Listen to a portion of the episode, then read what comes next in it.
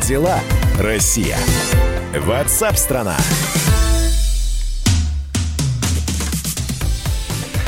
Здравствуйте, друзья. Вы слушаете радио «Комсомольская правда». Антон Челышев у микрофона. Ближайшие несколько часов будем говорить на главные темы дня сегодняшнего. А прямо сейчас начнем со статистики э, заражения коронавирусом нового типа в России. Число таких случаев в нашей стране выросло на 8855 за минувшие сутки, сообщает оперативный штаб. В Москве зарегистрировано 1992 новых инфицированных, в Подмосковье 758, в Санкт-Петербурге 347, в Нижегородской области области 321, в Свердловской области 249, в Ростовской 212. Темпы прироста продолжают стабильно снижаться, меньше 2%.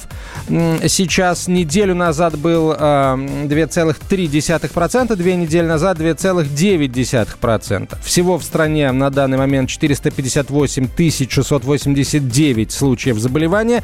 Россия по-прежнему на э, третьем месте по числу зафиксированных диагнозов COVID-19. На первом Соединенные Штаты, там э, миллион девятьсот тысяч человек. На втором Бразилия почти 615 тысяч человек.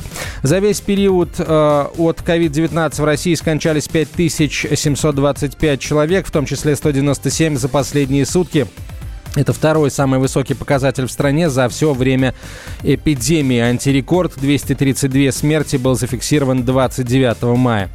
Теперь новости со знаком плюс поправились и выписаны за все время 221, 221 388 человек. За последние сутки выздоровели еще 8708 человек. Таким образом, общее количество активных случаев в стране, это общее число случаев за вычетом всех выздоровевших и всех умерших, а, на текущий момент составляет 231 576.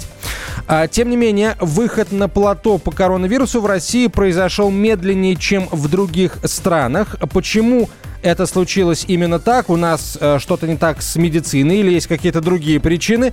Этот вопрос прямо сейчас зададим директору научного, э, научного информационного центра по профилактике и лечению вирусных инфекций э, э, Георгию Викулову. Э, Георгий Христович, здравствуйте. А, здравствуйте. А, почему действительно у нас и выход на плато был медленным, и э, на плато мы так уже ну, довольно приличное время находимся? Ну, во-первых, надо же понимать, что у нас речь идет не о сотнях, а о тысячах случаев, да? И изначально до выхода на плато до э, 1 мая у нас было более 10 тысяч случаев был прирост. Поэтому было бы странным считать, что у нас э, заболеваемость и число новых случаев уменьшится сразу в несколько раз. Но с 15 мая уже устойчиво мы находимся на плато. Постепенное снижение наблюдается, но не забывайте, что у нас есть два трека. Московский регион и, э, э, соответственно, остальные регионы. И прибавка э, появления новых случаев, фиксация идет за счет именно региональных вспышек. Там количество очагов увеличилось, их изначально было до 1 мая более 30 стало э, намного больше. И поэтому постепенно идет снижение. Поэтому говорить о том, что у нас что-то не так, это mm-hmm. неверно. Да, То есть... не забывайте, что речь идет о пандемии, а не о эпидемии. То есть получается, что э, мы сейчас не можем э, снижаться более активно как раз из-за региональных э, очагов, а региональные очаги у нас появляются потому, что, ну, мы знаем прекрасно, что далеко не во всех регионах режим самоизоляции соблюдался строго, и, видимо, там, где тонко, там и порвалось. Там 2-3 недели назад произошли эти заражения. Это с одной стороны. А с другой стороны, потому что мы находимся на втором месте по тестированию в мире – и не забывайте, что 45% из числа всех положительных новых выявленных случаев, 45% это бессимптомные носители, не имеющие ни жалоб, ни клинических проявлений. Соответственно, и они условно считаются заболевшими, потому что у них нет никаких существенных отклонений в состоянии здоровья. Соответственно, остаются 55% э, тех людей, у кого есть симптомы, а госпитализация нуждается только 10-15% из числа э, людей, э, которые являются уже э, с проявлениями клинической картины, то есть у которых яркая, в том числе картина, яркие симптомы, ну а тяжелое течение – это в пределах 5%. А, с вашей точки зрения, а, вот когда нужно будет э, вводить, скажем, когда нужно будет более серьезно ослаблять режим э, самоизоляции, когда вот мы о каких цифрах будем говорить?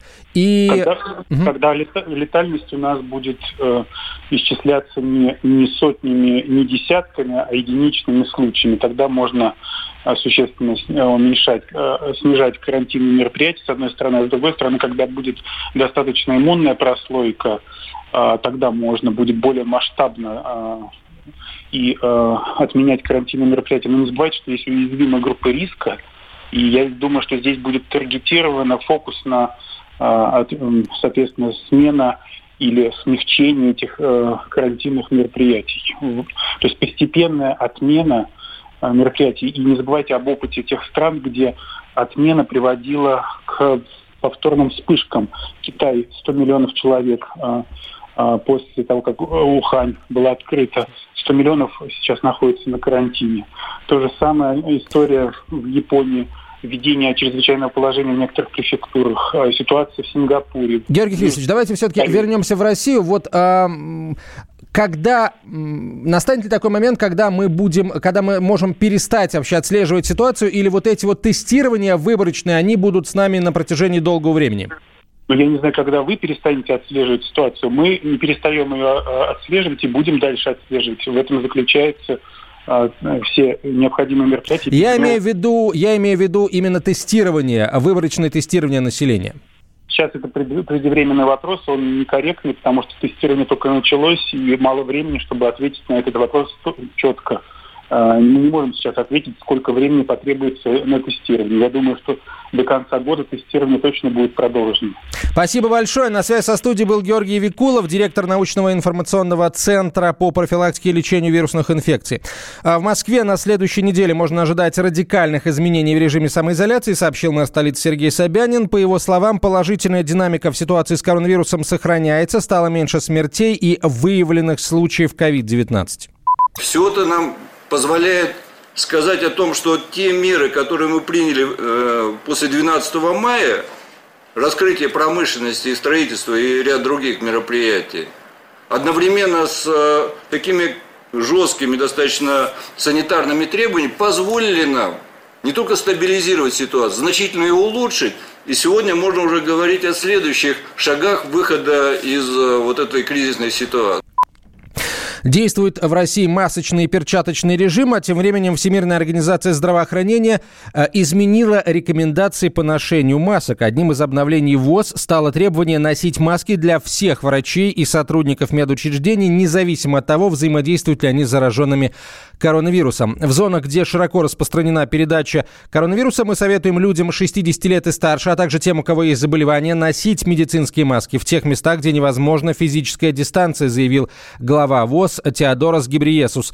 Помимо, помимо этого, ВОЗ считает, что правительством следует поощрять население носить маски при распространении вируса в местах, где трудно обеспечить социальную дистанцию. В качестве примеров Гибриесус привел общественный транспорт, магазины и другие людные места. В общем, в России эти меры уже а, приняты. А, еще одна новость, которая говорит о грядущем ослаблении режима. А, на побережье Черноморского, Черного и Азовского морей Краснодар в Краснодарском крае с сегодняшнего дня стали открываться пляжи. Кроме того, Роспотребнадзор разрешил работу некоторых заведений общепита, а также набережных, парков и скверов.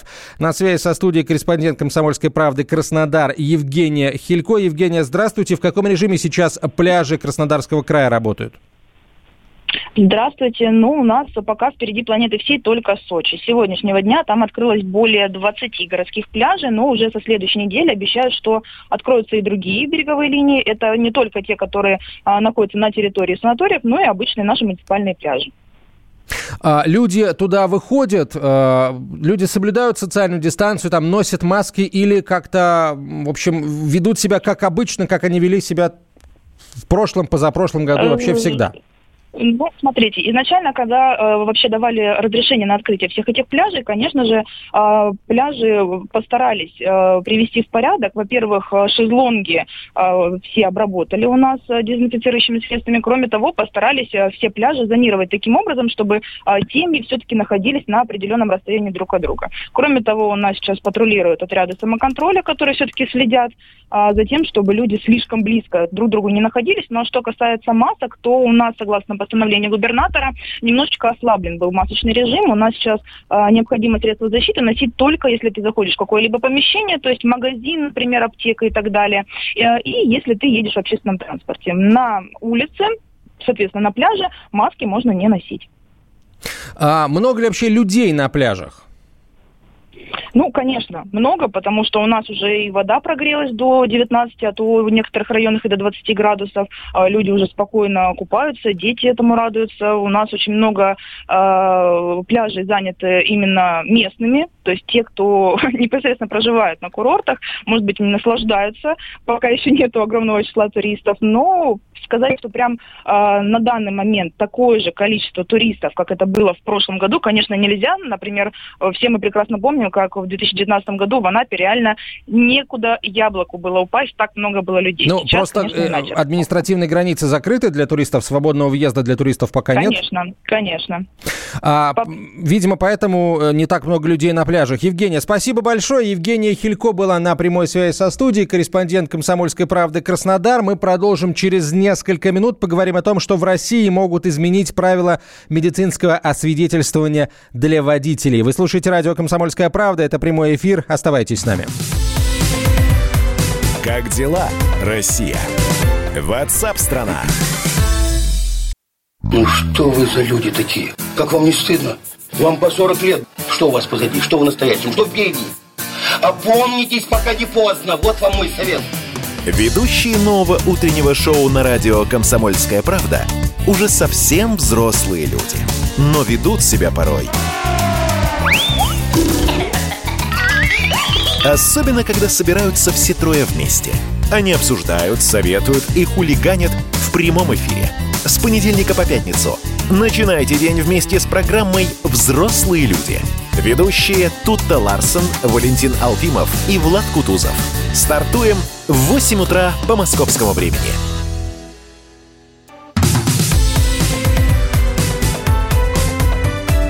Как дела, Россия? Ватсап-страна!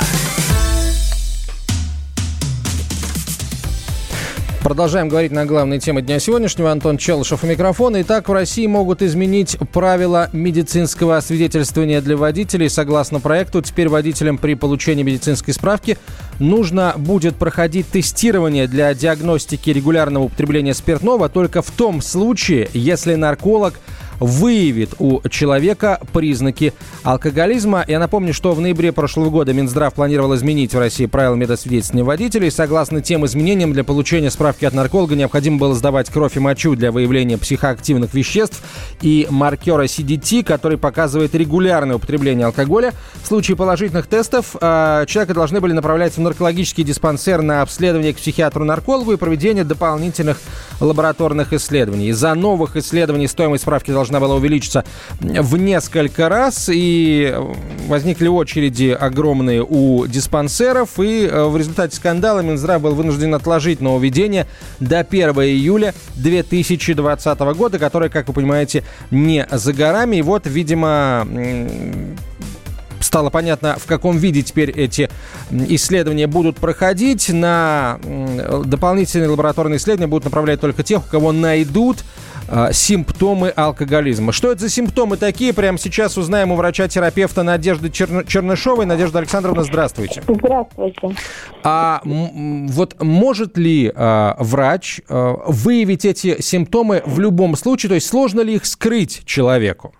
А, зависит от стадии алкоголизма. Безусловно, не каждый а, человек который склонен к алкоголизму или который, скажем так, находится на пути к алкоголизму, уже будет внешне проявлять все признаки алкоголизма. Наверное, это можно иногда и пропустить. Но если человек систематически пьет, если у него сформировалась скажем, вторая или даже третья стадия алкоголизма, то опытный врач-нарколог, безусловно, такого больного увидит сразу же.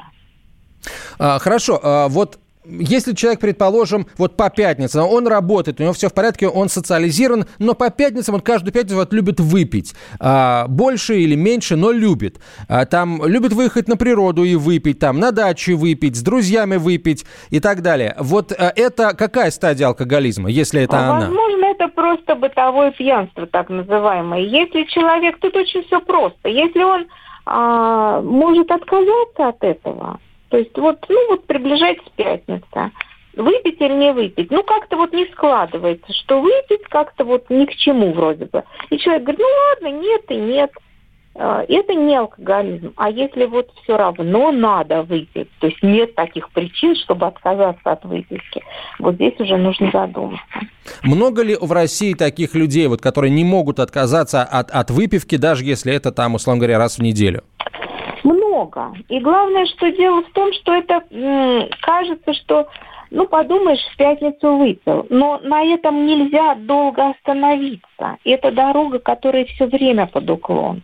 Если невозможно прожить неделю без алкоголя, прям невозможно то значит скоро нельзя будет три дня прожить без алкоголя. Допустим, в среду вечером, ну уже почти полнедели прошло, надо немножко расслабиться.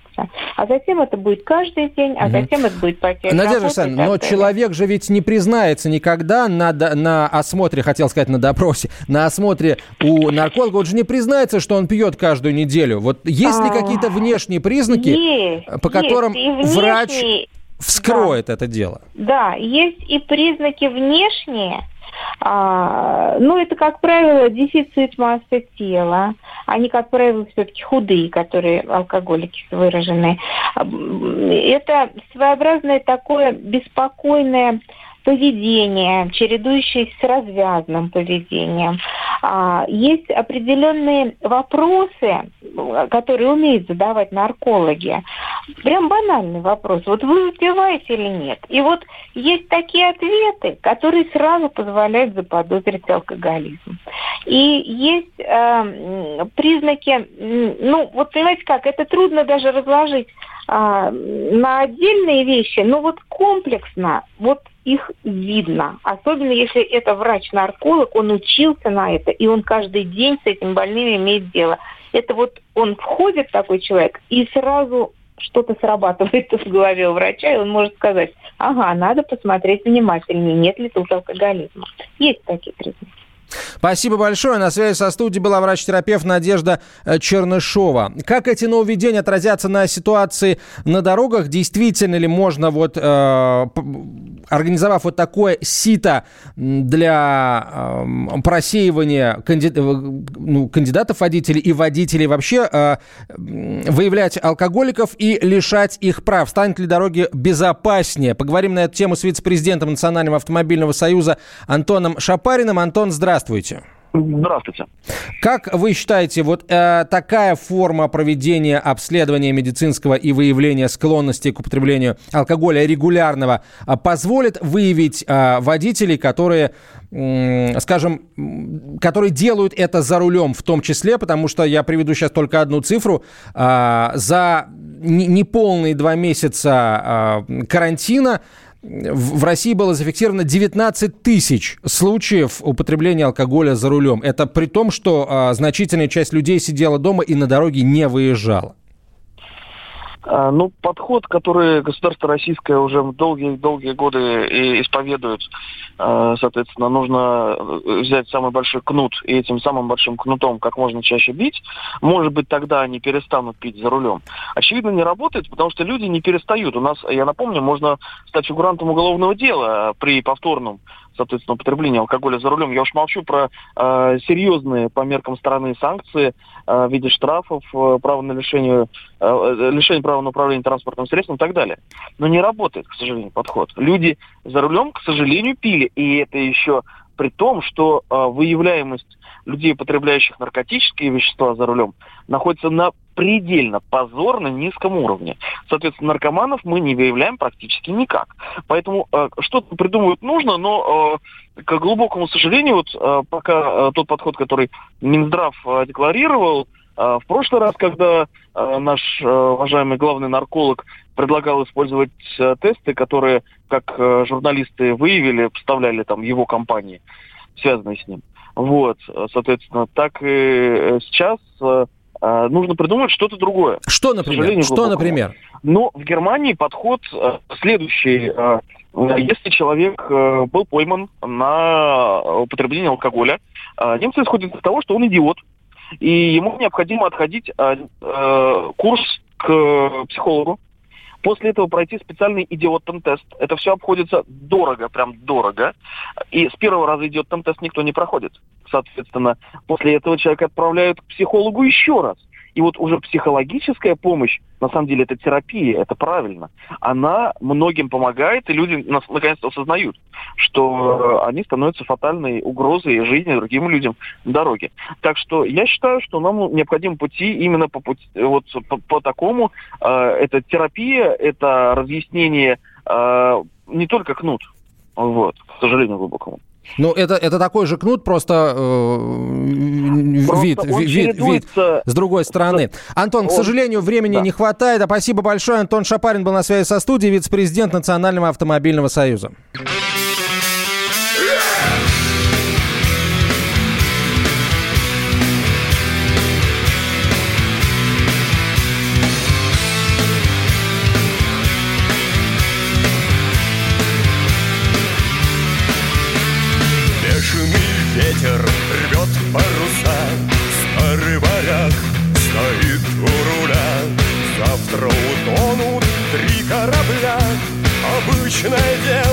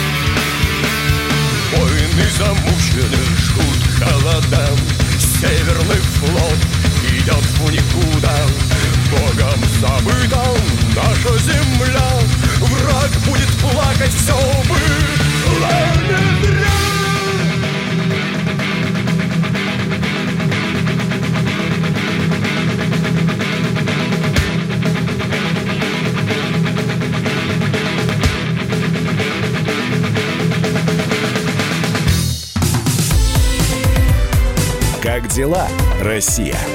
Ватсап-страна! Андрей Ковалев. Простой русский миллиардер. В авторской программе «Ковалев против». Против кризиса. Против коронавируса. Против паники. Против кнута, но за пряники. Я расскажу вам, как спасти свои деньги и бизнес в эти непростые времена. Помните, миллиардерами не рождаются, а становятся. Ковалев против. На радио «Комсомольская правда». По будням с 10 вечера до полуночи по московскому времени.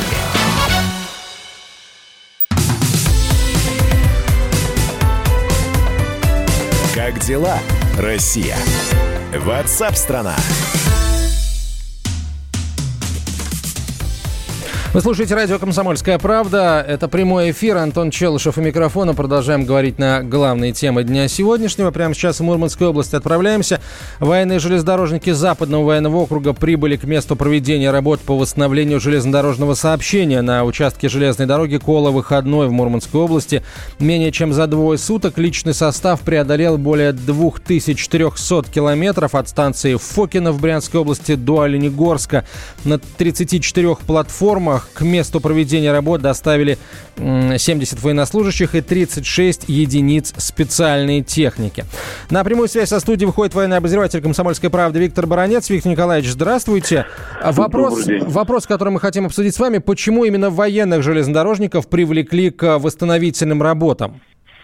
Ну, во-первых, вы должны знать, что мост сам по себе железнодорожный, это во-первых.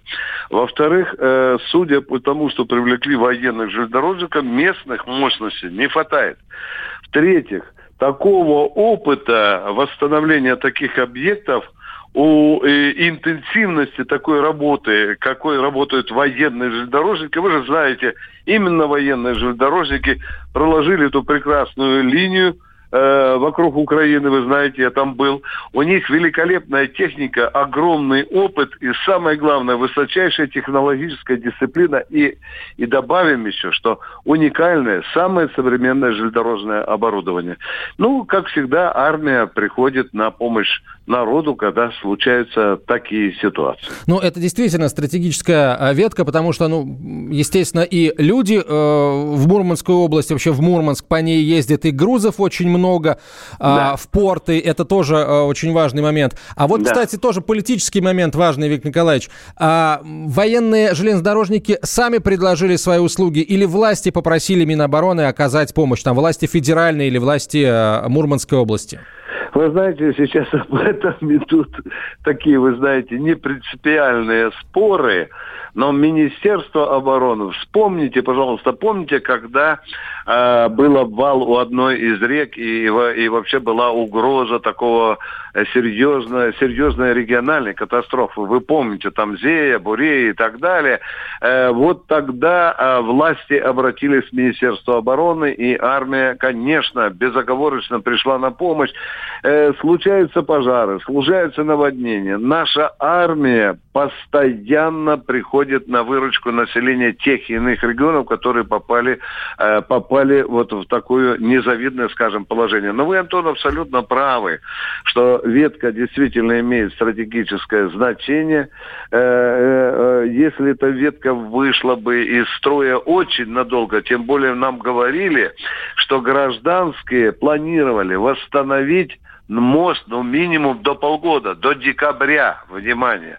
А военные железнодорожники, я думаю, что а, а, в самом худшем случае управиться за три месяца, я думаю, что эту задачу наши железнодорожники вообще э, способны решить в течение максимум двух месяцев. Ну, это действительно значительно, значительно быстрее а, получается. И э, еще тогда технический момент, Виктор Николаевич. Вот военные железнодорожники, они должны восстановить тот объект, который там был изначально, или они могут построить вообще что-то другое а, по, Ну вот, да. Ну, если уж говорить, то и об этом тоже. Они могут построить все, что им скажут, но сейчас идет технологическое изучение. А, оно уже э, закончено, обследование э, Э, этого объекта. Установлена там скорость течения, глубина, дно, придется ли заливать новые сваи, придется ли делать новые опоры и так далее. Все это военные инженеры имеют э, делать, я имею в виду железнодорожники, имеют делать с высшим классом. Мне много раз за последние годы приходилось видеть, как э, наводятся и наплавные мосты, как наводятся капитальные делаются мосты. У наших военных железнодорожников есть такой опыт. Но судя даже внешне, визуально, там, скорее всего, потребуется центровая а, капитальная, основательная опора.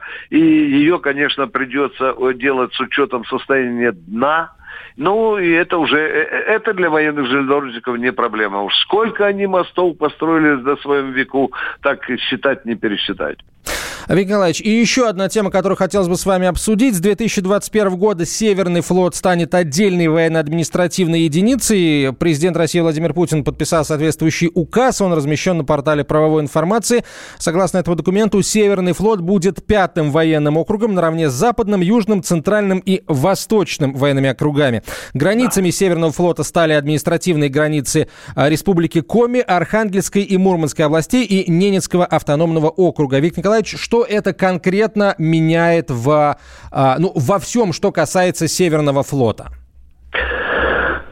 Дорогие друзья, я вынужден вам сказать банальную вещь, что этот век будет э, веком борьбы за энергоресурсы. Э, это предсказывают и российские, и зарубежные аналитики. И, короче, мы можем сегодня говорить о том, что 30% природных залежей, э, которые хранятся у нас в районе макушки Земли, это, безусловно, превращается не то что в стратегический, в суперстратегический район, который сулит нам, к великому сожалению, предстоящие схватки с нашими соседейными противниками Соединенными Штатами Америки. Это раз. Во-вторых, вы прекрасно знаете, что несмотря на то, что Российская Федерация, сейчас армия особенно прочно садится э, в Арктике, тем не менее это вызывает очень э, серьезный протест со стороны наших оппонентов. Второй факт. И третий фактор, вы знаете, в России налаживает Северный морской путь, Северный морской путь. Россия обозначила его маршрут, но с этим, например, категорически не согласны американцы. И не так давно командующий береговым береговыми войсками США заявил, чтобы там русские не чертили на карте, внимание, вдумайтесь, даже в территориальных водах России этот путь пролегает, а американцы говорят, да ни хрена собачьего. Мы будем ходить по северному пути тогда, когда вздумаем, там плевали мы на российское. Это, в общем-то, конфронтация.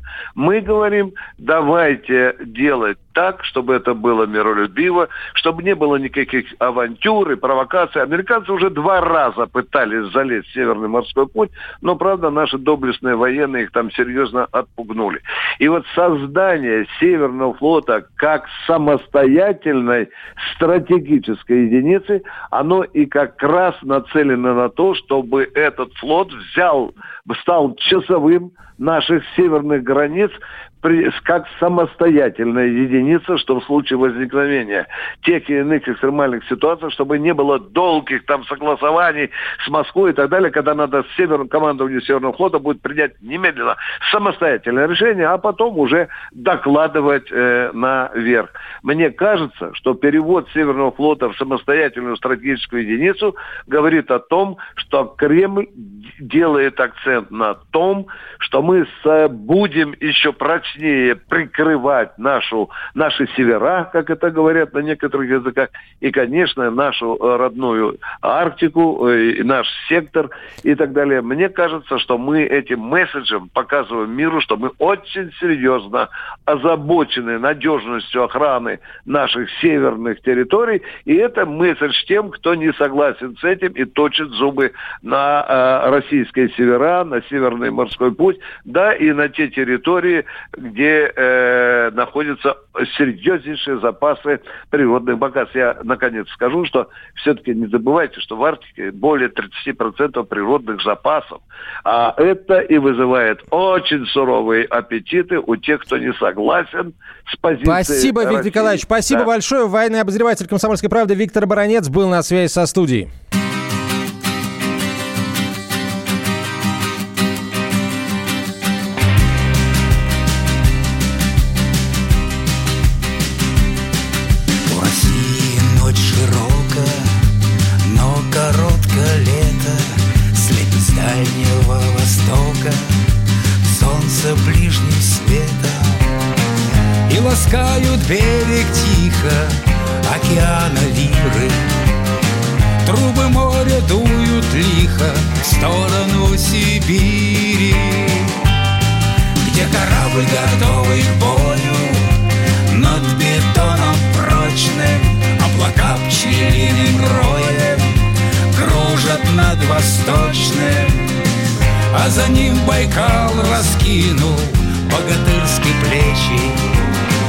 Его волнах рябью сгинул Путь к туманам млечным. А за северным сиянием полюса. И торосов долгих споров голоса. На небесном склоне звезды морозят И скрипят, и скрипят планеты наши тормоза и скрипят, и скрипят планеты наши тормоза.